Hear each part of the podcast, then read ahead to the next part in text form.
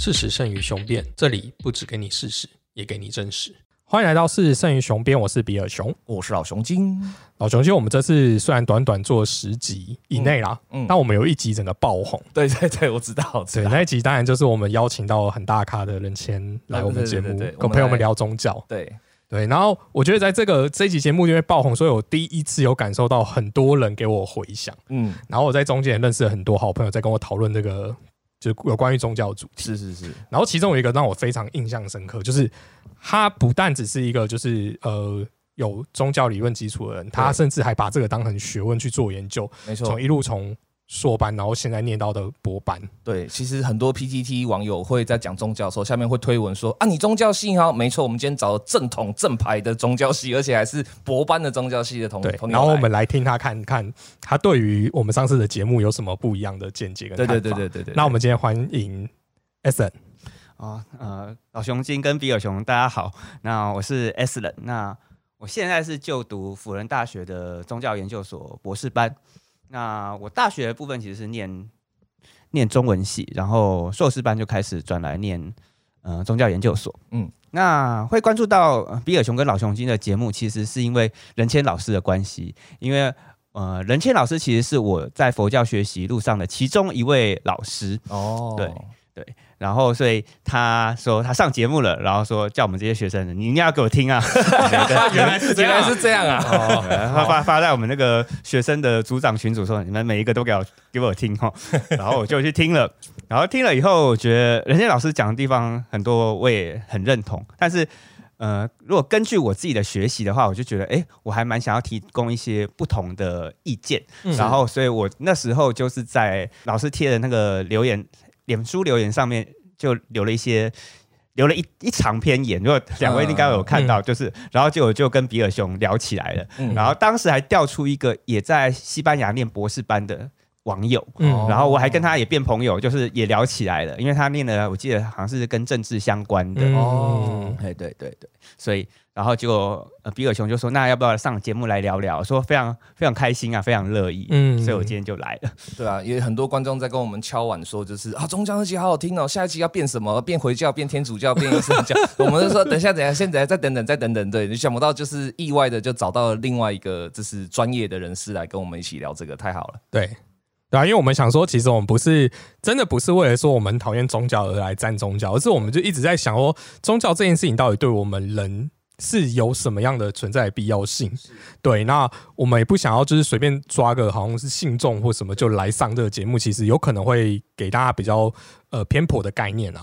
对，那我觉得今天是至少是一个理论学理为基础的一个就是来宾，这应该会相对。嗯，我觉得我客观跟系统性是是是，而且像上次那一集，事实上任谦他主要讲的是以佛教，尤其是大乘佛法里面密宗跟就是呃就是汉传佛教这个部分，那他事实上是锁已经先锁定在就是宗教里面的佛教。那今天我们可以把等等级跟整个层级再拉高，那就是说宗教本身这怎么谈？那这个这个就我们的来宾艾斯兰是绝对有这个呃专业背景可以跟我们聊的，然后也他也有一些对呃我们那一集里面有一些看法。跟观点想要重新再跟我们讨论看看，所以对，好对，所以像我在听上次那一集的时候，就是。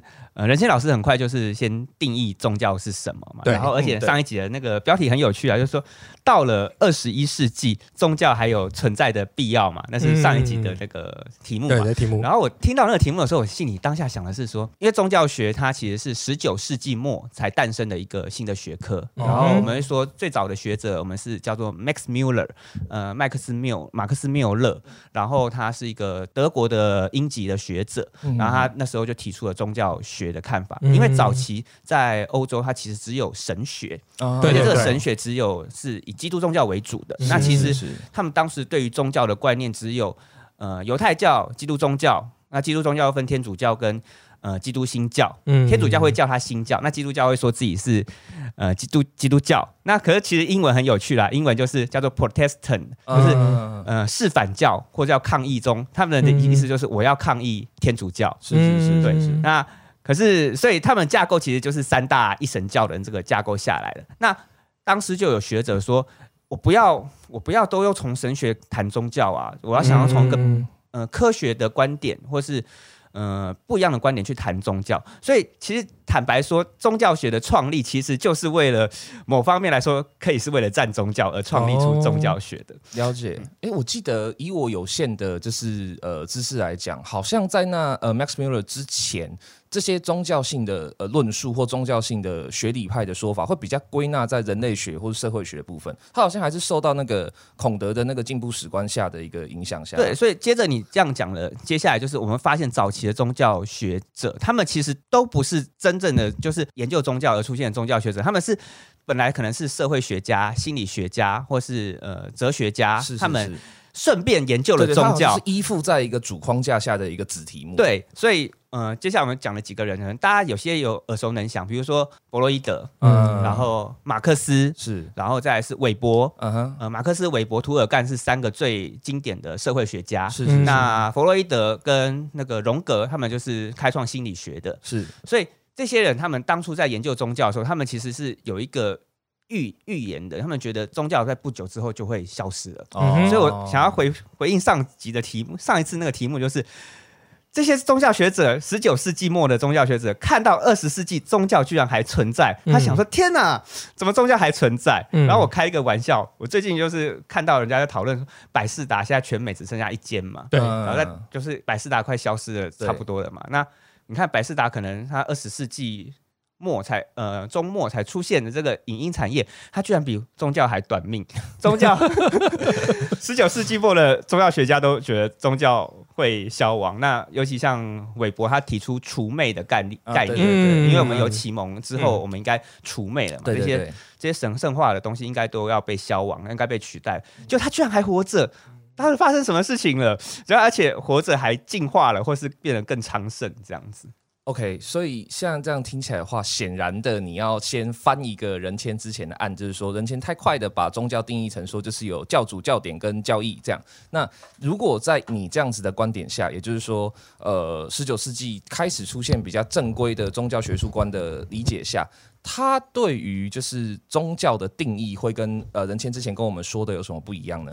那这也是我那时候听到非常想回答的问题。其实人签老师的定义也不能说他错。这个就是好玩的地方，嗯哼，但是只是后来学术总是这样嘛，就是会一直往前，他就会把长江后浪推前浪，前浪就死在沙滩上了，所以前面人的定义就无效了。那我们通常会说，任谦老师的定义叫做四 C 啦，four 四个 C，因为那个单字都刚好是 C 开头，也就是说你有没有经典，然后你有没有教义，然后你有没有崇拜啊，你有没有呃教团？好，那。显而易见的，我们刚刚这个脉络下来，这个这个定义是辅谁的？辅三大一神教哦，对，是辅三大一神教。那他只要一拿到欧洲或是伊斯兰教或是犹太教信仰地区以外的地方，它还适用吗？就是有一个问号。嗯，对。那比如说我们上上次谈到佛教，嗯，然后那拿到佛教来，它是不是很适用？那比如说他们本来的预设是说，你一定要崇拜神嘛？可是大家都知道，说佛教它其实不崇拜神，它有神圣对象，可是它没有，它不是崇拜神。神在佛教里面就是有点像小弟的概念，就是可能呃佛陀说法会有天神啊、天女来散花啊，或者是请法，啊可是中心的位置是觉悟者，觉悟者。而且这个对呃一神教来说是很亵渎的，因为人居然可以成为神圣者，嗯，这对一神教来说他们不太能接受，所以在我们有所谓宗教对话或交谈的时候，他们其实在这个观念，他们觉得佛教怎么那么奇怪？嗯，那么你们怎么可以让一个人就会变成神这样子？对对对。所以说，那现在的这个比较呃新形态，就你说的这个推陈出新、典范转移之后的宗教定义，你觉得你跟人谦的定义最大不同的点在哪里？那嗯，其实这个宗教定义，我们进入宗教系会有一个很尴尬的一个呃事实，就是老师会先跟大家讲说，宗教定义现在还没有。普遍大家承认的定义，他就会先跟大家讲，他会先呃，我为了准备这一集，我会去翻了一下我们的可能大学通用的课本，他就会先列了很多宗教学家曾经定义过的。那呃，举几个例子，先讲早先的宗教学家，你没有热，他会说我们是对神圣者或神圣物的一个情感。那马克思就会说宗教是人民的鸦片嘛，对对对。然后弗洛伊德就说这是人的精神病，他是说是一种呃那个潜意识投射。对，嗯然后就是那那有些就讲的很宽泛啊，比如说有一个神学家叫保罗田立克，他说你只要对人有终极的关怀，那就是宗教。这太宽泛了，就是嗯你只要对生命有一个热情啊，对一个生死有一种关怀，它叫做终极关怀。他说嗯终极关怀就是宗教。哦好，然后或是社会学家就是说宗教就是为了社会性的一个服务。嗯那比较有趣的就是张热古典定义，当进入到呃，比如说东方，比如说华人的世界，他们可能为了想要呃研究中国的宗教，就是华人华人的宗教，他会发现说，那我们所谓的这种民间信仰该怎么办？对对。因为上次也听到任谦老师说，这就是泛灵信仰，对对对然后一直在跟泛灵信仰作战，对。他很强啊，一直打不赢他、啊，对不对？泛灵信仰作战，那像我自己以前硕士班的老师，他是民间信仰的研究者，嗯。所以他就会很处心积虑的想说，民间信仰也是应该是一个信仰啊，它应该没有必要被消灭这样吗？呃，而且没有必要不在宗教的讨论范围里面。哦，OK，那以前有一个也很好笑的一个进程啊，叫做呃，以前就流行演化论或者叫进化论。嗯那这个东西它就被延伸到很多事情上面，本来只是在讲生物性的一个嗯概念。那比较惨烈的是叫做社会达尔文社会达尔文主义对，那就会造成了所谓纳粹的那个呃种族清洗。对，他拿到宗教上面呢，就跟任欣老师讲的一样，变成宗教进化论。嗯，他们就认为说，早期的宗教，呃，早期最早期是巫术或是泛灵信仰，对嗯然后再演化成多神信仰，然后再演化成一神信仰，然后再就可以到无神论，然后大家就可以把宗教消灭掉，就很开心这样子。嗯所以上次老雄心有同时问了一个问题，我觉得这也很有趣。他说，呃，那为什么呃，因为老任谦老师定义说宗教是一个四 C 的那个定义，嗯那为什么不把宗教让给泛灵？其实是早年的时候，是宗教不承认泛灵是宗教，哦，他说那些就是巫术 OK，对啊，那些就是巫术信仰跟迷信，嗯所以那些不是宗教，那我们嗯。是宗教，所以成为宗教人就很很高级。后来就好像宗教就变成一个不是很正面的名词了。但是我后来发，我我在回顾历史的时候发现说，我们要知道当初宗教学家们，西方宗教学家们在对抗的敌人，他其实是对抗谁？三大一神教，尤其是嗯。以基督宗教为主的嗯哼，这种、嗯这种制度性宗教信仰。嗯。对，所以他其实他是要对抗呃成高级的成熟的这个宗教，他们提出无神论，，OK，他们不是为了争，他早期不是为了对抗民间信仰，哦因为民间信仰是呃这种高级宗教已经在对抗民间信仰了，所以它有一个相克的环节嘛。回过头来说，呃，华人地区的一些宗教学者，他们想要把民间信仰纳入宗教这个大讨论里面，嗯他想要纳回去，以前是被排挤出来的嘛，对对对他想要把它纳回去，那就会有学者提出一个新的宗教定义。那我自己是蛮欣赏这个宗教定义的，呃，那个学者叫做杨庆坤，他是一个华裔的呃美籍的学者，然后他就定义说，过去那些宗教们他们是有制度的，它是有组织的，那我们这个叫它制度性宗教。哦因，为它就是很清楚嘛，它是一个比较嗯嗯高级，我们过去认为比较高级的。是可是当这种像像那种民间信仰、那种泛灵论信仰，我们也需要讨论它，把它纳入宗教来讨论，说该称他们叫做什么。嗯然后呃，它有很多翻译，但是我现在用的翻译是它翻成叫做分散性宗教，分散性宗教，就是一个是制度的，哦。然后一个是零散的。为什么它要分散呢？因为它其实没有固定，它有崇拜，嗯。它可能也有团体，嗯。可是它经典经典不是固定的，可是它有教义，可是它教义是在它的仪式或者它的实践行为中，呃，被学者分析出来的。嗯所以学者很辛苦啊，那个民间信仰，他们有时候搞不清楚自己的教义，那学者哦透过一些田野，然后透过一些观察，分析出他们的教义是什么。那我们刚才其实对宗教的定义已经做了蛮多补充了。那我觉得，其实我们今天可以再把主轴再往后推一点，就是所谓的宗教跟现在灵性还有信仰之间的差别。那 S N 你怎么看待这件事情？就是等于是宗教这个大范畴里面，呃，分了两个范畴，哦，OK，一个是宗呃制度性制度性宗教的范畴，一个是分散性宗教的范畴。那接下来就是说，那有没有想要谁想要把宗教这个名字丢掉？那答案就出来，就接到我们现在的所谓的现在很流行的身心灵灵性。嗯哦因为在研究身心灵呃这一块，其实，在西方他们有个正式的名称啊，叫做 New Age Movement 新时代运动，嗯，或是新时代的信仰嗯或者是精神。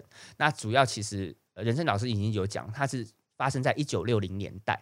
开始。其实更早可以滥觞于就是当西方跟东方接触的时候，嗯呃，以前有一个叫做神智呃神智学协会，嗯，那其实他的领导人后来被这次做成动漫角色啦，叫做那个呃。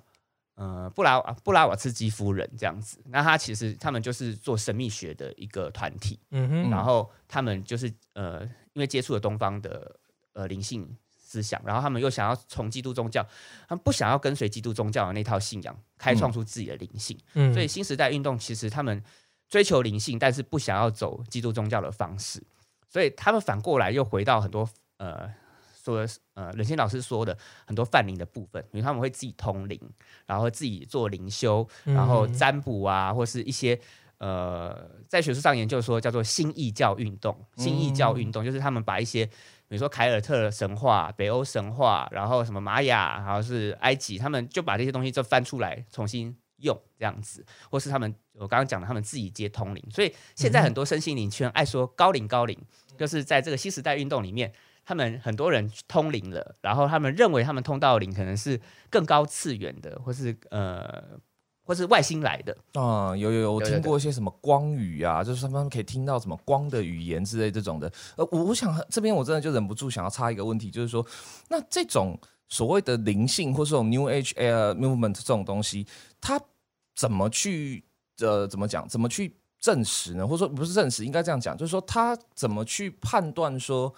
呃，你的这些东西是呃不会变成一种盲从，或者说变成一种就是我们最讨厌的。我们上集也提到，就是说它只是一种就是功利导向的一种行为。这样，因为我记得你在跟我们刚刚聊的时候有提到说，你你想要特别去定义一下，就是呃传统的泛灵跟这种 New Age Movement 有一个关键性的不同在哪里？我觉得关键性的不同就是上次呃任贤老师有提到，就是呃个人主义跟集体主义的差别。嗯，那我自己呃。这种 New Age Movement，它最大的特色，它就是它个人主义，然后它可能也很自由主义，就是它其实吸收了很多，就是我们现在启蒙之后的一些思潮。那我还觉得它有一个特色啊，它浪漫主义，非常非常的浪漫，就是它非常重视感受啊，feeling。他们最常提，比如说，呃，哪个讯息是对的，或者是不对的，他们的答案通常是跟随你的心啊，就是你的心觉得它是对的。它就是对的，你的感觉如果是好的，它就是好的，所以很浪漫吧？嗯，就是它没有一个理性的标准哦，它就是你的感觉对了，然后你的直觉，然后他们会强调要跟你的内在接通嘛，所以他就会很强调重视感受。那如果回来看民间信仰，民间信仰很多禁忌啊，然后比如说算命啊，或是要看风水啊，它这种禁忌还有这种重视群体的模式。我那时候有跟比尔熊私底下聊到说，因为比尔熊有一些经验嘛，家人的经验就是可能就是说啊，风水啊，就是你祖先怎么样怎么样怎么样，这个就是汉人信仰的特色，汉人民间信仰特色就是他把所有事情都归结在跟家族有关的事情上面，所以他会回去说你的祖先有问题，你的家族有问题。那我们显而易见发现他跟什么有关？他跟集体主义有关，就是他是重视人群，就是。一群人的，他是重视家族的，他不会那么个人，就是他就算出事了，也是你家有事，他是以哦群体为单位，是，所以你会看到民间信仰尤其重视禁忌。你看那 New Age，他其实不太重视什么禁忌，因为他说你 feeling 对了，你感觉对了啊，就对了。嗯，然后然后他有一派高龄，我研究，受班研究，他就是讲信念创造实相。你的你如果你的实相不对，你遇到的事情是不好的，就是你的你的念头不对，嗯你的念头会影响你遇到的事情。那另另外一个很类似的叫做吸引力法则嘛，这个秘出自秘密，其实秘密那本书也是某个高龄的讯息，只是后来出秘密的人把那零零的部分删掉了，然后他就说这是一个很好的讯息，这样子。嗯，所以呃，就我这样看来好了，就是我像我会可能那么排斥民民俗信仰，或是刚才在讲的这些泛灵的问题，就是可能我们接受比较多所谓的科学的教育成长，所以我开始会比较呃，对于这些行为上面，我们去检，就是等于说会去反思说，诶，它真的是对应出这个结果，所以你做了这件行为吗？那就刚才我觉得 S N 讲到，就是等于说，如果要改变这件事情，其实就是社会需求的改变嘛。所以，我我在看到观察，就是等于说，呃，像我家附近啊，大家刚才如果来路上，应该就看到就蛮多金子店的那种之类。事实上，我就觉得我一直在一直在思考这件事情，就是说，年轻人真的会买这件事情，真的会买这个东西吗？那他们这个产业是不是就真的没落？是不是就是这个所谓的民俗信仰，它会因为社会的结构改变，最后真的是消灭这件事情？你看哦，就是。像就像你说的，他年轻人可能不烧金子，对，他可能会去买占卜用的卡片，对对对对对对，水晶，然后可能去买盐灯，就是他直接从呃集体主义的这个泛灵信仰走向了个人主义的泛灵信仰，哦，是吧？OK，是是是，我懂。可是那这样的话就出现了一个小问题，就是第一个是那集体主义走向泛灵，呃，就算个人主义的泛灵，它还是同一个嘛？因为你会发现，我刚刚在你的讲话里面，我发现有一个定义上的差别是说。也许可以这样讲，集体主义的泛灵论，他喜欢用禁忌，或者喜欢用就是直接的呃导致结果来做一些，好，我讲白一点，恐吓，或者是说来做一些呃压抑你的行动跟思考的方式。那个人主义，他你刚刚也讲了，他很呃 by feeling，你就是爽就好，或者说你高兴就好，他比较不走禁忌，但他很重视说你的直观感觉跟直观感应。但在从集体过渡到个人的这个过程中。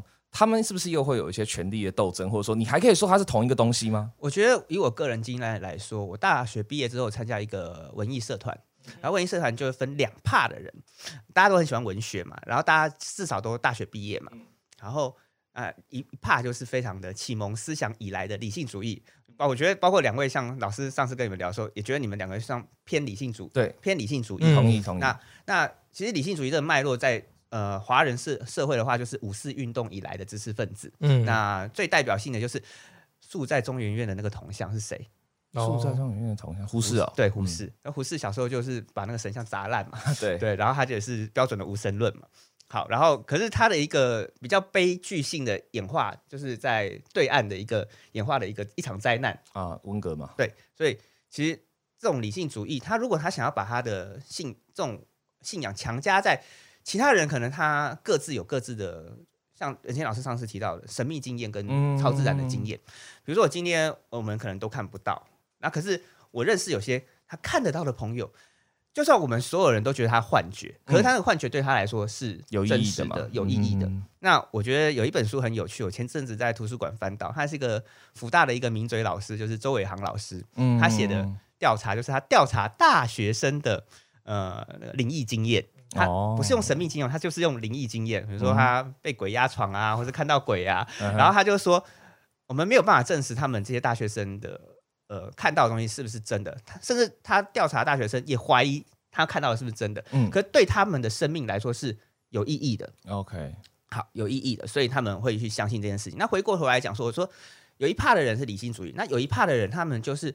呃，比较浪漫的，然后他可能有神秘经验的，嗯，或是超自然经验的，嗯，然后他们这群人就很可能会去追求我刚刚讲的身心灵，因为他们觉得那个不是宗教，嗯，而且这个身心灵的团体啊，因为身心灵他们自己也集结集成一些团体，他们就很开心用四期的定义，你看我们没有教主崇拜，我们没有什么呃什么经典，然后或是什么什么，就我们不符合这四个，所以我们不是宗教，所以我们很开心，我们是灵性，所以他们就。像上一集老熊精讲的，他们真的是实践了把宗教这个名词抛掉了，然后他们换了一个新的标签，叫做灵性。可是他们其实实质本质是呃泛灵性啊。对对对对对。对，你会发现，哎，我那时候很想讲，就是它是一个绕一个圈呢，就是前面的人把这个丢掉了，然后后面人把这个捡回来了，可是又换了一个新的标签这样子。但内容上面是有些不一样。那这群人的特征就是，他们大部分都是高知识分子哦，就是他们通常。都一定是高中或至少高中或大学以上的。然后他们最常参加的活动就是读书会，嗯，就是你如果去现在去书店看，总会有一挂是身心灵书籍，对吧？嗯，那这这群人他会读书啊，嗯，他是会读书的。然后可是因为他自己有一些经验，他他可能也会自我怀疑啦，但是。呃，有些人就是没有经验，我们分成两群人嘛，有经验的人跟没有经验的人。对，那有经验的人，他他就没有办法去，他会去问说，我的这个经验在科学上面来说，能帮我解释吗？其实我们要知道，就是像上次也提到，科学它有一个界限嘛，界限。那如果你相信科学万能，那你就变成新的宗教，叫做科学主义。嗯。嗯，就是你什么都想要一定用科学去解释它。是，而且我觉得这个也有一些学界上面很有趣的部分，比如说，呃，像是我们知道的前台大校长李世成，他就做超能力的实验，可是他他就被学界排挤啊，就是那表表示说，我觉得这个学界其实某种上来说，他也还蛮宗教性的，就是他们对于异己。还是排斥的，是是，就是他并没有真的完全 follow 宗教精神。比如说，你要登到哪一个期刊上面，你要在哪个平台上面，其实是被某些人把持的。所以，是不是这些事情？我从小就觉得说，哎，这些如果超自然事情，怎么这么没有人去研究它？但事实上，我读更多资料发现，说有人研究，可是不会被主流学界承认。OK，那如果有些东西，它如果永远不会被那个主流典范承认的话，除非有新的典范转移了，就像孔恩说的那个部分。我觉得刚才已经讲到，就是比较偏学术这一块的时候，其实那我就有一个呃想问问题，问我们今天的老兄金哦，好，那就是呃中华文化非常崇尚儒学嘛，啊对对，就是儒家精神，是是是。那如果照刚才就是我们前面 S N 讲这一些，其实。在某种情况下，听起来儒学也是一种宗教的学说 哦，这也是个大大灾问。不过好，刚好有机会，我简单的说明一下哈。呃，儒学这个概念，它是一个比较合体性，就像刚刚我们讲到宗教的时候，下面就会分成两个散，哦有开放式的跟就是自治式的。那儒学这个东西，它在最早在呃春秋战国出呃出现的时候，它是一个学说。啊，然后就是这个学说是由就是孔子跟他的弟子们去努力的去创制创作的。但事实上，原始的儒学学说里面没有太多这种神神怪怪、玄玄鬼鬼的东西，所以他那个时候的儒学算不算宗教？我觉得当然不算。但是，呃，到后面儒学发很不幸的发生了一些典范转移，就是主要是在汉代的时候，因为呃前面当然经历了秦始皇的焚书坑儒嘛，他特别点出来，把出诸子百家，他就专坑儒，你就知道儒家那个时候是多不喜欢，多多不受。一个呃，怎么讲专制皇权的代见，他们是非常讨厌他们的。所以经过焚书坑儒的伤害之后，到了汉代，事实上，呃呃，汉代起来就是马上快速的把儒学就是视为说，我要怎么才可以让你不要再闹，而是成为我所用。它产生了一个叫做罢黜百家，独尊儒术。然后罢黜百家，独尊儒术的过程中，它是等于说，像人先上一集讲，他把持了儒学的诠释权。他告诉大家说。好，现在开始，我不我不主张你们儒家了，我不主张你们儒儒学的概念了，但是我要你把它变成儒教。于是就冲出了一个叫董仲舒的怪物，他提出了一个叫天人感应论的东西。什么叫天人感应论呢？就是你如果搞不懂没关系，感觉天吧。你有感觉到天在跟你说什么吗？你读这本书、读这个文字、读这个竹简的时候，突然觉得，哎，我灵光一闪，哎，天人感应这样。所以从那之后，从西汉开始以后，尤其是像郑玄这些人解的经，就把儒学整个慢慢的典范转移成儒教。那到了整个汉，就是过去，然后儒教变成了一个定型之后，那它就变得有一点宗教色彩。那很幸运的是，后来到宋朝的时候，有一些人就就又又醒过来，觉得说，哎，不是吧？哎，我花那么多时间读书，就是后来读出来就是就是一个天人感应，所以你说一套，我说一套，大家都得赛，那不行啊。于是有一个叫朱熹的家伙就跑出来，就说，嗯。我们不能再这样干了，哎，我们现在要干嘛呢？我们要存天理，去人欲，然后我们要搞理学，理学就开始做了第一次儒教的除魅，然后努力的去从经典、从文文献、从各种部分去考证，然后去反复的推销，说好，我们不要再管什么天人，我们就从书、从这些逻辑里面去探讨，说到底是怎么样。但是理学很快又撞到了一个一面墙，就是啊，书怎么鉴定真伪？尤其是中国伪经那么多，那时候中中国一直以来到现在都还是一样，最喜欢做的事情就是，哎，我觉得我这学说很棒，哎，可是没有人知道怎么办？哎，我假托是谁写的？好了，老子写的，这样，所以就很喜欢干这事嘛。那你理学不断的去查经，不断的查经，就查到后面就发现一个很可怕的事情，就是我连它的真伪都不能确定了，我到底要读书读到民国几年呢？于是到了明代的时候，就跑出一个新东西，叫心学。心就心脏的心，心学冒出来以后，大家就觉得说，好吧，那就还是又回到，就是有一点那种天人感应论的味道哈。我们还是可以以自己的心为证，你觉得是，那就是了。这样，但是呢，心学还是有察觉到之前的错误，就是说，我们不可以太夸张哈。你你的心要建立在，事实上这已经有一点康德先验论的味道。你的心要建立在你的经验上，超乎你经验的东西，然后你要把它说这是你想到的，那心学就会打你脸，就说你确定。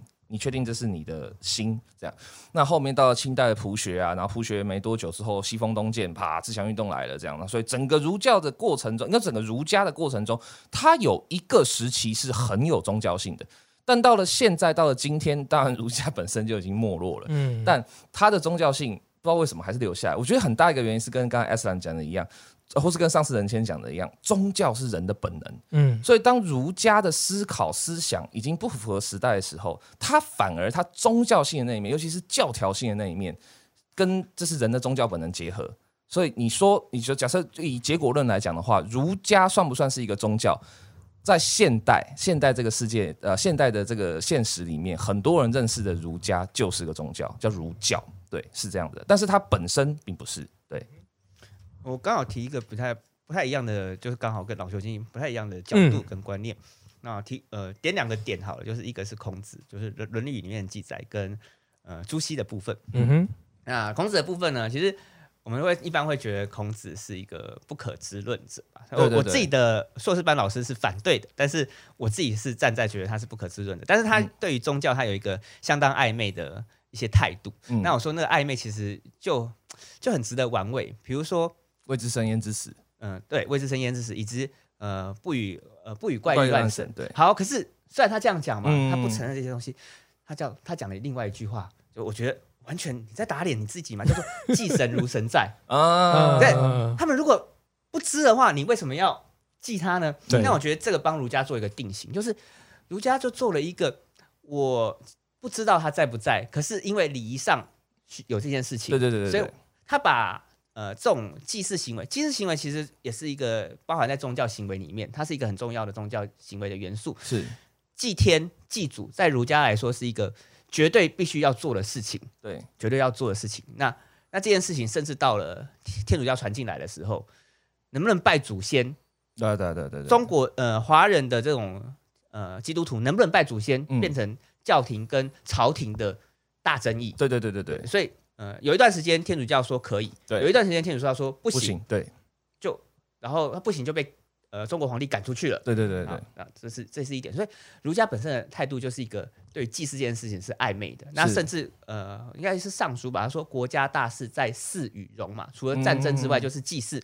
所以呃，有研究中国宗教的学者说，这个其实就是国家官方宗教。嗯，他可能没有别的名字，他就是说他是官方宗教。嗯，因为就是呃，皇帝呃国家要的祭祀，那儒家就是 follow 这一套。或是维护这一套，嗯嗯，那汉代的地方我就不再补充了。那我跳到朱熹，朱熹也非常有意思，他也非常重视祭祀这件事情，然后他也写了呃家朱子家里，然后甚至我在读道教的时候，我发现了朱熹一个坚持，因为早期的道教就是在宋代以前的道教，他们其实是非常强调说，真正的神呐是道气的化现，对对对，那。呃，一般民间祭祀的神叫做写实的神明，他们是污秽的。嗯，所以早期道教现在完全看不到这件事情，因为道教已经跟民间信仰已经融合融合了。对对对，对，就是一件完全被人家 被人家那个翻掉了这些事情。可是早期道教是排斥民间信仰，没错没错。对，然后所以呃，有一个皇帝叫宋徽宗，他是崇道最有名的皇帝，所以他当时把所有的民间信仰都改成说。道教的祭祀方式，那朱熹就批判了这件事情。他他里面《朱子语录》有个记载说，当时有一个抗金名将的将军，他去拜一个王爷，然后拜那个王爷的时候，王爷说：“我因为被你们宋徽宗说要封成真君呐，结果我都吃不到肉啊，你拜一点肉给我好吗？要不然我没有力气可以打仗。”所以呢，这个这个将军就把。改拜肉给那个王爷，然后王爷说：“我有力气打仗，我可以帮你。”他记载在朱子语录里面，然后朱子就大力批判佛教跟道教，说：“怎么祭祀是不用肉的呢？就是我们儒家的祭祀就是要肉啊，在《礼记》里面都有记载啊。”所以这很有趣，就是他们是坚持呃儒家的，你看，就包括孔子或朱熹，他们可能不知道是不是有哎，可是他们对于。我一定要拜拜这件事情，非常非常的坚持。了解这个地方，我也稍微帮孔子讲个话。我很喜欢帮孔子讲话，因为他最近真的被骂太惨了。对我跟老孔关系还不错。对，呃，其实儒家在孔子的时候，没错，他的确是一直都用这种怀疑论的，而且他怀疑论是不限于就是鬼神，他对天、对君子，他也从来没有给出一个清楚的界定。这样，这个你可以说是一种。呃，儒家的技巧，就像你法律如果写的太明，就比如说你要把每一个具限条件跟每一个前提条件都标志清楚才算有效的话，那大概这个法就等于没效，因为你要全部满足它的条件很困难，所以它实际上是一个有意而为之的模糊啦。那第二个部分是说，呃，为什么祭祀这件事情特别特别特别特别被儒家重视？某方面来讲，它正是因为。他脱离的，呃，应该说他跟宗教的绑缚比较没有那么深，所以儒家觉得我可以把他抓起来。祭祀这个行为本身，它在呃儒家的原始心思想跟这中国的传统的这文化思想里面，它实际上不一定是跟鬼神或是跟就是呃宗教绑在一起的。它更多时候它可能会有一种社会性的呃意义，社会性的仪式之外，祭祀这个行为在儒家很清楚的就规范到说，就是它事实上是为了。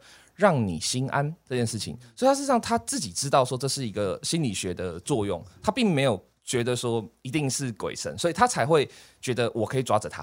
因为如果他今天把祭祀定义成像正玄解经那种做法，就是说祭祀可以，就是像你讲的王爷会帮你啊什么什么的话。我觉得他抓不住的，他是你那个你刚刚讲那个自打嘴巴那个行动，就真的就成立了，真的就早就被打爆了。那呃，关于朱熹的部分的话，朱熹也是继承了这样子的一个想法，所以他觉得说祭祀一定要有就是这个态度。那你刚刚说的那个骂肉这件事情，那这没办法，因为朱熹我觉得他的思考上最大的缺点就是他是一个极度狂热的原点主义者，他是 canonic，所以就是他只要有经典的，那我们就得照办，我我不允许去做经典的任何的。就是对对对对，所以说呃，这个部分的话是这样啦。但呃，你刚刚提到一点，我觉得很棒的是，你提到说这是那个道教在宋朝部分，其实是全真教嘛。全真事实上就是要求说要把所有一切道教的，这是最精华的部分锁住，其余的都是朝博。那我全真，什么叫全真？就是我一切以归真为唯一，这样。那他基本上这样子的态度，事实上是呃，我觉得。就是那个时候的那样子的道教，我是觉得很屌的，就是他基本上已经趋趋近于无神论了，对啊。但是后面的道教为什么会歪成那样子？我我记得你也有蛮多，有宗教学者要提出一个理论，叫做标准化跟伪标准化。嗯，国家希望所有的祭祀是统一的，也就是它有分正式跟淫祀，就是哪些神明是国家允许的，哪些不在清单上面都是都是邪神啊。对对对对，正式跟淫祀。然后那可是学者就说。除了标准化之外，民间是很强的。民间就是你上面说一套，我下面做一套。对，所以呢，儒家就会常常遇到这种状况。儒家就说啊，其实我们怀念性子嘛，我们慎终追远嘛。没有民间就说，我相信不烧香，我的祖先就会肚子饿，因为人死，呃，中国人的信仰是人死变成鬼啊，人死为鬼。它其实跟佛教的观念是不太一样的，因为呃，原始的华人的这种汉人信仰，它是。没有转世轮回的，这是佛教带进来的。好，人死为鬼，所以呢，我如果不烧香，我的祖先会肚子饿。可是儒家叫你是要怀念祖先啊，对对对对对。所以你会发现两套就是 OK 啦，你们有拜就好啦。就是对于这些官员说，好啦好啦，你们所以啊，这我觉得这就是任谦老师讲的乡愿主义吧。啊，对对 对，就是可以这么从头开始就是哦，我明明就知道你们拜拜是为了要拜。呃，鬼神，可是我教你们的是，你们要怀念，对对对对，然后但是你们有拜，好了就好了啦，对对，好了啦，没关系，差不多，同意。这个是就是儒家的造成的那种，所以，我我们会说，官方宗教跟民间宗教，它其实是呃不同阶层的，可是是同一个血脉的。民间宗教就很巫术性质，那官方想要把它进化成比较高级，但是实质上。没有办法做到，这个只保留在知识分子阶层。对，好，那回到那个呃宋元来说，呃全真教其实是金金代的时候王重阳所立的新兴宗教，当代新兴宗教。对对对。那它基本上结合了禅宗，然后还有儒家的一些东西。那可是它真正的一些修行方式，其实是回到中古道教的某些修行方式，比如说他们说以前是上清派是导引，然后后来在宋到宋代的时候，以前那个。唐才唐朝是练外丹嘛，就是练炼金术嘛，发现会吃死人嘛，那我就练气就好了。然后是在丹田这个地方，为什么叫丹田？因为内丹结在那边嘛，对，练炼丹，然后目标一样是长生不老跟升仙嘛。对对，那全真叫做这个部分。那呃，最早其实道教我们都会说是天师道正一派，那其实就是《三国演义》如果读过的话，就是张鲁他的爷爷张道陵。张道陵是后来他们自己的称啊，其实就是张陵。对，那其实他是四川地区的一个信仰。对，后来慢慢发展出来，然后宗教学者有呃，道教学者有些人认为说，其实道教会成立是因为佛教进来。嗯为什么？因为本来只有中国各地的呃修炼团体，它并没有大家都不是不一定是同一个教。你是什么派？我是什么派？好，佛教进来的时候，我们要团结本土力量哈，对抗外来势力。是是，或是他们早期也有一些派想要把佛教统一变成道教不可分割的一部分，然后佛教当然排斥了，谁理你啊？好，那但是后来终于成立了一个六朝的时候，成立一个比较完整体系的道教。本来早期是没有完整体系，那到了明代的时候。我刚刚想聊，就是明代的时候，朱元璋其实做了蛮多有趣的事情啦。那包括说他其实是民间宗教起家，然后可他又后来去查禁民间宗教。那可是朱元璋后来他成立王朝之后，他非常重用那个某一代的天师，叫呃张正常。嗯，然后张正常他就是很重用他，然后后来他过世之后，他的儿子张宇初继位了之后，他就帮道教在他的那个年间。正统年间，所以后来编出来的道藏叫做正统道藏，就是他非常大力支持正一派。嗯，然后那朱元璋有一个判准，就是说关于佛教跟道教啊，他说佛教那个禅宗啊，只顾着自己每天打坐啊，对国家哈没有什么帮助。所以呢，诵经啊、祈福的这个佛教啊，对国家比较好。这个佛这个佛教是好佛教。道教的部分呢，也分两派，全真教啊。顾着自己修炼，跟那个禅宗差不多，是不好的道教。正一派会帮我们做斋教，会做仪式啊，有助于国家，这是好道教。嗯，所以在朱元璋的时候，他就做了对宗教的一个功利，其实他非常功利主义的一个判准，他就做了这样的分类。所以我觉得这也可能是导致就是佛道教在明代衰微的其中一个原因。那我们都知道说佛在明清的时候，佛道教都。发生很大的一个衰微的部分，是那这是我认识的一个其中原因啊。那当然我可能还要再更读更多书，就找出更多复合呃真正的原因在哪边。了解了解了解，就是你刚刚有提到说，就是那个呃泛灵的这个部分，跟就是所谓的身心灵这个 New Age 的部分，我其实那时候听完你讲以后，脑袋里面直接蹦出来的两个想法，一个是。呃，我自己其实看到蛮多，就是披着身心灵的皮，但他其实做的事情跟以前的旧范灵很像的这种团体或组织，所以我第一个第一个我最最担心的啦，其实就是，呃，有一些人他。算乍看之下，我怎么觉得你其实很简单，就想说，那我们要如何区分神棍跟神心灵嘛？接接近就这个意思，对，就怎么区区分神棍？因为其实很多现现现在神棍也越来越高招啊，他也越来越懂得说，哦，我们不是拜神哦，哎，我们没有，就是要你信教或干嘛哦。可是他做事情比那还脏，所以这样子的一种污浊或者这样的一个或这种问题，我们怎么把它揪出来？那第二个是，呃，你刚刚提到说那个。呃，关于身心灵的部分，它会有很多的主观想法或意识。然后你还特别提到一个词是高龄。我其实一直不了解一件事情，就是说，如果你今天就是呃是你自己的脑袋可以想到的事情，那你为什么一定要觉得是高龄呢？嗯，对啊，就是你如果你你也可以，你就是我我觉得我很我一直很想要知道一件事，就是说，到底是如何判断那是一个高龄的意念，还是说那是你自己的意念？那如果不管是我们退一万步讲好了，不管他是不是高龄，如果这是一个好的意念的话，那为什么不说你是你自己是自己的就好了？你把它变成一个高龄的有意义吗？对，这两个。好，我先，我觉得神棍的部分，就是我觉得人自己不管在面对哪一个信仰系统，比如说，呃，我刚好想要带的就是，我其实我刚刚有一个没讲到，就是我们如果用四 C 去看，呃，某些主义或某些政党团体。他的狂热的粉啊，我们去年有一些现象嘛，美国也有一些现象，某粉的时候，他跟那个宗教狂热信徒差在哪边？没什么差，所以我觉得没什么差。老实说，除了超自然之外，嗯，没什么差。对，那如果他又加了说他可以干嘛干嘛，我们的主席可以干嘛干嘛，我们的什么什么什么总可以干嘛干嘛的时候，那就没什么差了，就是基本上是一样的。嗯嗯，那所以。为什么说宗教定义那么如此难定义？要不然那这种政治团体或是以前的纳粹啊，它也可以，它就是一个宗教。而且我刚才讲是，而且危险性也也不小于它。是是好。那所以我觉得，呃，通常我们会几个原则啦，就是我们说被神棍骗，通常就是骗财或是骗色，要不然就是生命受到了危害。是，所以我觉得你要把握，呃，每个人都要把握几个点，就是你奉献你的金钱。你能够你自己的负担能够多少？像我在人谦老师的团体里面，经典当然是说我们什么舍身为虎嘛，是不是？当然实际上是不可能的，你要量力，你要看你自己的能力到哪边。然后我就，然后另外一个就是你自己的身体的界限。嗯哼，这是其实性骚扰这件事情，你们有有一集聊过性骚扰嘛？嗯，鸡排妹那一集。对对对，我觉得这个身体的界限其实不管是谁。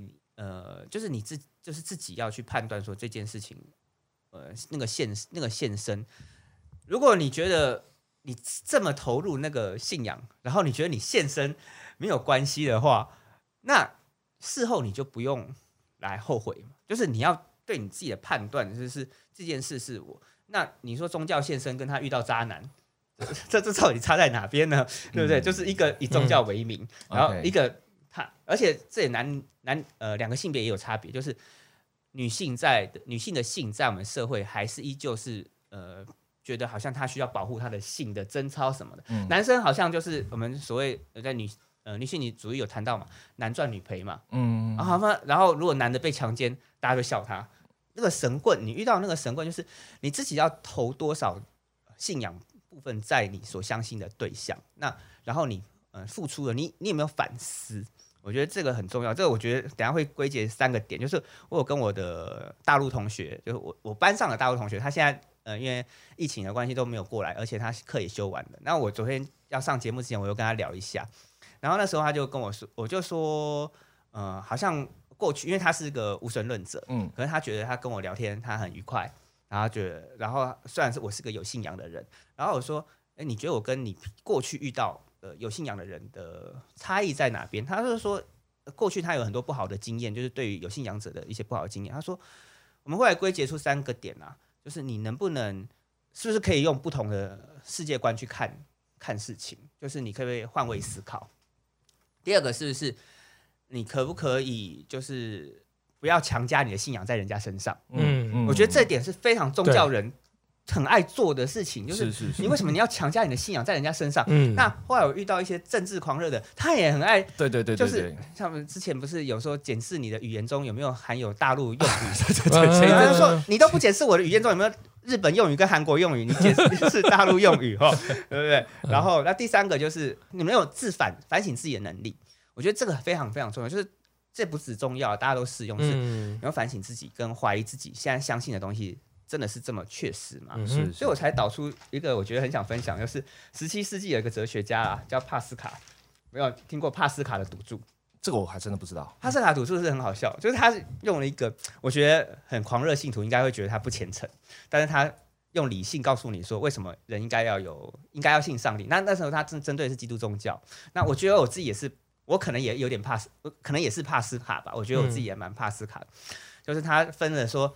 呃，如果我们当做押宝的话，信上帝，然后你可能呃会上天堂，然后呢，然后然后不信你会下地狱。跟如果其实没有上帝，那没有上帝的人的赌注就是他结果他什么都没有嘛，他不会亏，可是他也不会赚。那信上帝的人，他亏就是亏他的时间跟精神，嗯，而他他会万一有他赚，那万一没有他他也没有亏，他他只亏到他的时间跟精神。嗯，所以这个就很有名的叫帕斯卡赌，就是说。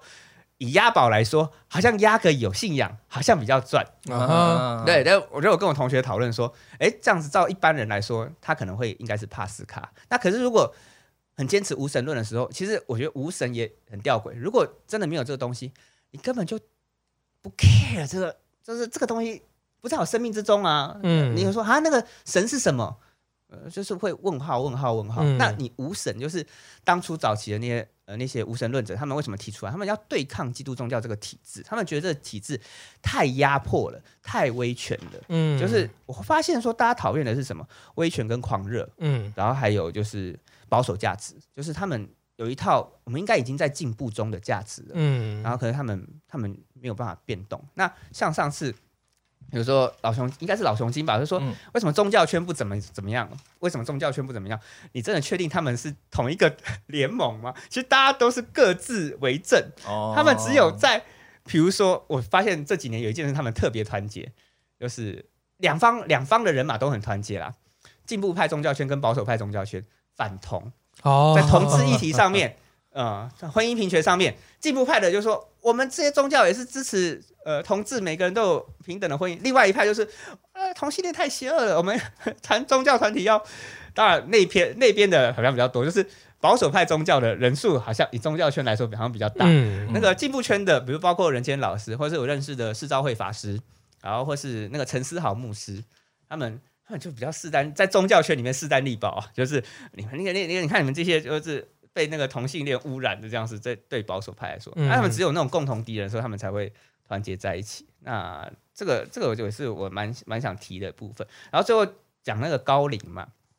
那高龄的部分，我觉得经验也是挺重要的。就是我身边也有很多，就是所谓的同龄人这样子。然后我我有一个印象很深刻，你们有看过呃那个《棋魂》或者《秦灵王》？小时候有看过。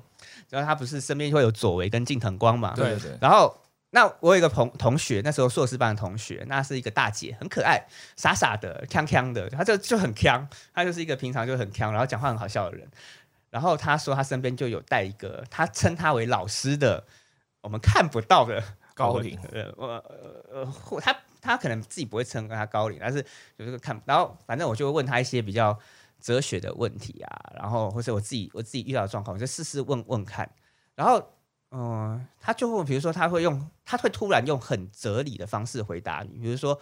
我觉得我就要很累，我觉得我好累啊。然后我觉得读书读就是我们现在遇到一些瓶，读书上一些遇到遇到一些瓶颈，该怎么办呢？然后那大姐就说：“我问一下我老师哦。”然后他说：“等一下。”然后他突然说：“老师说你书呃读书很多，然后人生很短，然后什么读不完。”然后我就说：“你老师是不是要说庄子的那个生也有涯而？”知也无涯，知也无涯，一有涯虽无涯殆。他说：“你怎么可以把我老师的话复述出来？”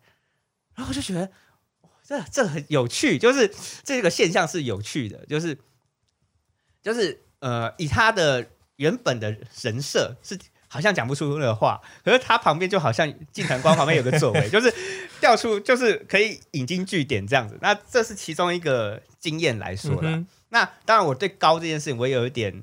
呃，有点质疑啊，说凭什么台湾民间信仰的三太子济公就是普通的奇迹啊？你们那个西方来的就骂高龄，这我觉得这跟崇仰的文化还是有关系。我后通常后来我私底下开玩笑说，我觉得这种身心灵啊，就是西方民间信仰的复苏嘛。西方民间信仰复苏嘛，那其实学也有前人的研究者说，它就是新异教论嘛，就是一个复兴嘛。那他当然有一些呃追求价值啊，他就不要。罪啊，不要业障啊，他就那些负面的传统价值的恐吓，他都拿掉嘛。所以我说，为什么他浪漫主义？因为他就是只要留美好的东西。好啊，那我觉得今天也是一个很收获满满的一天。对啊，就是真的，我们直接把学理拿来搬到就是宗教这个定义上面。不过我还是觉得有一些很妙，就像就是刚才那 S N T，就是他同学的那个高 高龄这件事情。A 我怎么觉得有一些那个多重人格也会有这种状况？对，所以你说，那你如果拿到民间信仰说啊，你就卡到音了啊，是不是？他的这时候就回到说故事，任杰老师那时候说我们诠释权。你看，在我们我们会说多重人格，对，对民间信仰他说他会他会卡倒音，对对对对对。哎，我要分享一下，我就是在四月二十三号的时候参加人谦的一个活动，嗯，对，人谦老师他就办了一个嗯类似，他说是叫佛教的。圣经的发表会，盛典的发表会，对对。那我觉得，我我应该这么说，我的立场是这样：当你要对一件事情产生批判的时候，你必须要先去了解它。是对，我觉得这样才会比较立足点嘛。那我就要知道说你们在做什么，到底哪一些东西我认同，哪一些东西我不认同，我不能。隔岸观火嘛，这样子烧不到两处，所以呢，我就深入敌营。对，我就也其实也是也是 S 人的邀请，然后我就去了现场，这样子，然后我就发现一个很神秘的现象。哎，不能讲神秘，就很特别的现象，就是哎，这个这个整个情景让我看起来。比较像是西方，就是基督天主的礼拜的这种行为，哦，它跟我传统的就是呃佛教的宗教集会，感觉有点点不太一样。OK，那我想问一下艾森，你们为什么会有这样子的形态？我觉得形态的话，呃，当然整个发想你要回去问文任谦老师他怎么发想成这样的形态。但是我觉得宗教针对宗教形态来说，我以佛教呃以佛教为例好了，佛教发展在汉地，在藏地。跟日本，或是韩国，或是呃所谓东南亚南传、泰国、缅甸。那如果你用仪式去看它的话，我们不关心它的教义，我们只看仪式。这些地方的宗教都不是同一个宗教。对对对，就然后你如果只看仪式的话，你看佛教的仪式跟中国道教的中国佛教跟道教仪式。你会跟民间信仰仪式，你以为这三个宗教是同一个宗教？嗯，这个就是纯粹以仪式部分去看的话，嗯哼，所以仪式是可以呃调整的。OK，然后那教义部分当然它也会有发展，可是它会有发展的脉络。以社会现象来说，我们现在前几年大家都很爱骂慈济嘛，嗯，而慈济它早期真的做了很多人道的部分的，没错比如说它盖医院，嗯，以前中国佛教是不会盖医院的，嗯哼，在在民国初年。以前他们发现说，什么基督宗教来，基督教的天主教、基督教来中国盖了好多医院，然后都做了好多慈善。那佛教只会盖自己的寺院，他不会盖医院，所以佛教毛毛后来毛起来也盖医院，然后也盖，然后电视台办杂志，这些都是从基督宗教那边学过来的。OK，所以其实宗教之间彼此是会学习，比如说像呃。过去的学者都会说啊，道教学佛教比较多。那后来研究说，没有佛教很多地方也是学中国佛教，很多地方也是学道教的，就是在某些仪式科仪上面，比如说办那个水陆法会，它其实跟呃道教的斋教其实是有互相影响的。对，所以呃，你宗教本身在跟不同宗教互动的时候，它就会互相学习、互相变化。所以我觉得任谦老师做了一个，也是一个他想要。转泪点吧，时代的一个变化。那所以你看，网络上也很多人骂他。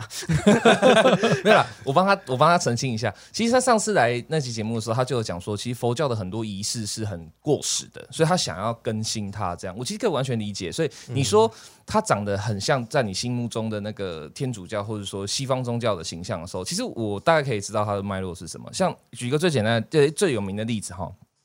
大家知道，这是呃罗马帝国灭亡之后，然后分裂成东罗马跟西罗马嘛。那东罗马帝国一直都奉行着就是最旧、最古老的天主教，它他们就叫东正教。嗯，那东正教这个。这个这个教会，它基本上现在也还存在，但它最大的特色是什么？它超级金碧辉煌。东正教是那种撒钱，就是就你想象得到极致的那种金碧辉煌。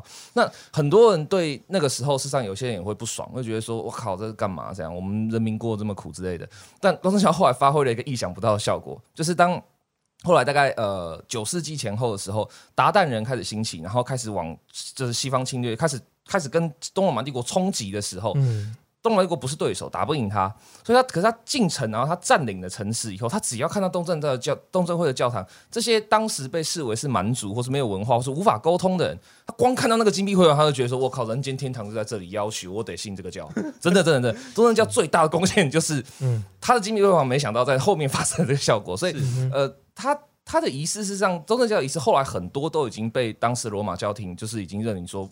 不对，这个这个已经有点怪了，这已经有异端了。但它有这个效果啊，所以我觉得你去看到那个人，我虽然没去了，可是就是我你你看到那个画面是那个样子，我我大概猜测得到，可能就是类似的用意。嗯嗯。这边想插插一个很好玩的点啊，就是像两个两个点，就是你那个金币会我非常认同，就是比如说现在呃台湾看到有些现象，他可能会批评某些教派很金碧辉煌，可他如果你。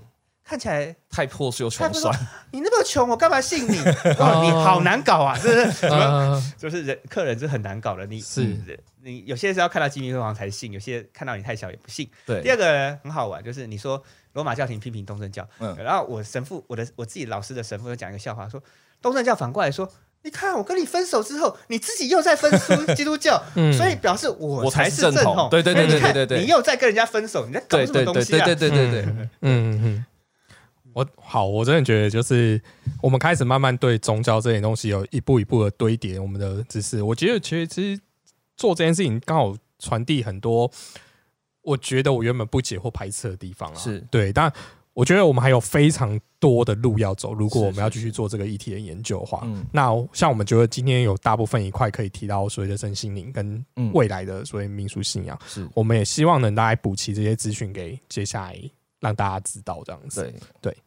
好，那如果觉得你还对这样的议题啊，或是任何想法，你就可以在下面留言给我们，然后也可以参加我们就是我们成立了一个 Line 的社群，然后大家有任何就是相关对节目里面呃想要发表意见啊，或想要提出问题啊等等之类，都可以加入我们。那连接你可以去点我们的 IG，会有一个就是多连接，你就可以从那里进入。对，然后呃，像我们今天这集讲的会比较是学理性的东西居多，这样，但呃，基本上我们都会把它视为说是一个堆积，这样。宗教这个议题，我想我们应该会一直一直一直探索下去，所以接接下来可能还会有机会让 S 兰再继续跟我们做更多这种宗教的呃申论，或者说宗教的一些呃事宜，这样，对，甚至是以后我们去请其他宗教人来的时候，我们可以让阿斯兰也来当顾问，就成为这是熊精团的，不不不，对不起，那个熊熊变团讲错对不起，对，熊变团里面的其中一个宗教。部分的担当这样，你会不会变成熊教？